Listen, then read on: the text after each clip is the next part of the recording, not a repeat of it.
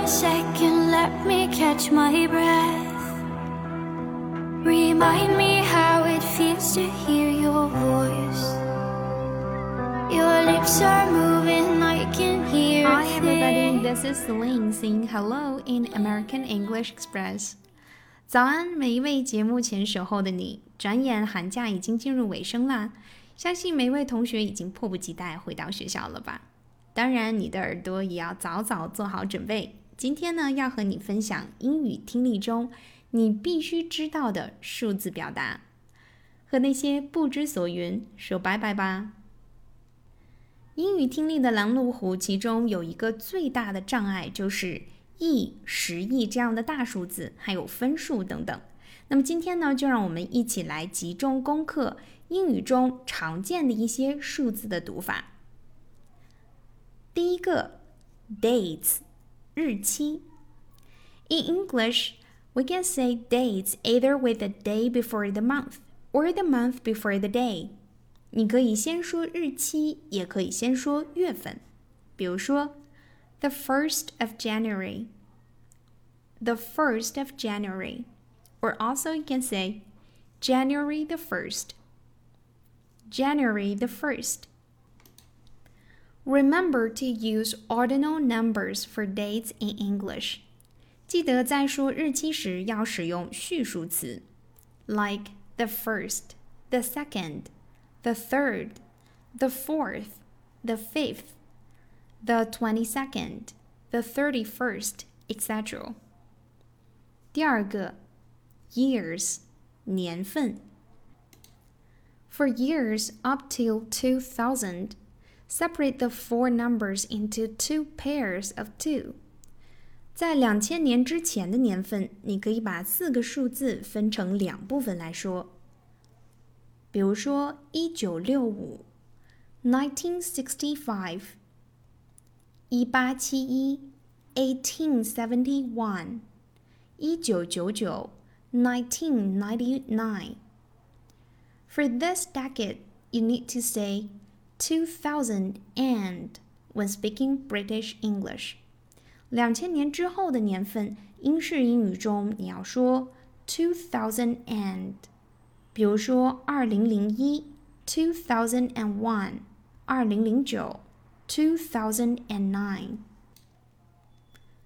第三种，large numbers，大数目，large numbers。 Divide the number into units of hundreds and thousands. 将数字分成百位和千位，比如说四十万，我们可以说 four hundred thousand。No s plural，也就是说，在这个数字上面是不需要加 s 的。四十万把它分成百位和千位，four hundred thousand。If the number includes a smaller number, use and in British English。英式英语中，如果数字不是整数，你需要加上 and。比如说，四十五万，four hundred and fifty thousand。four hundred and fifty thousand。四十万零三百六十 ，four hundred thousand and three hundred and sixty。four hundred thousand and three hundred and sixty。第四种就是 fractions, ratios and percentages，分数、比例、百分比。比如说，二分之一 one half， 三分之一 one third。通常呢，分母都是啊序数词。四分之一，one quarter；五分之一，one fifth；六分之一，one sixth，etc。比如说，如果分母都知道是用序数词的话，那么如果分子变化，我们应该是什么样子的呢？比如说五分之三。three fifths。在分母变成序数词之后，需要给它的后面加上一个 s，因为分子不是单独的一个数了，就不是单独的一了，而变成了更多的量，所以要在分母上加上一个 s。Three fifths，百分之一点五。One point five percent，直接以读出数字的方式，然后再加上百分号 percent 就可以了。百分之零点三。Zero point three percent。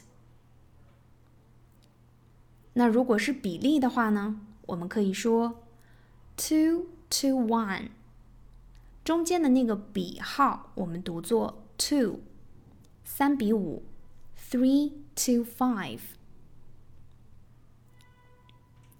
最后一种，talking about calculations in English，如何用英语表示算术？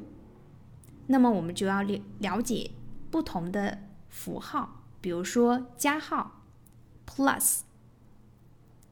plus 2 plus 1 equals 3. 2 plus 1 equals 3. 减号 minus minus or take away 五减三等于二，five minus three equals 2. 5 minus 3 equals 2. Or we can say 5 take away 3 equals 2. 5 take away 3 equals 2. 乘号 multiplied by multiplied by 或者简单的可以说为 times times two times three equals six two times three equals six or we say 2 multiplied by 3 equals 6.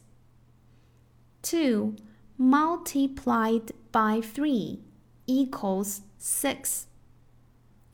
最后一种符号除，在英文当中的除呢，就是一个斜杠，那它的读法呢叫做 divided by。divided by。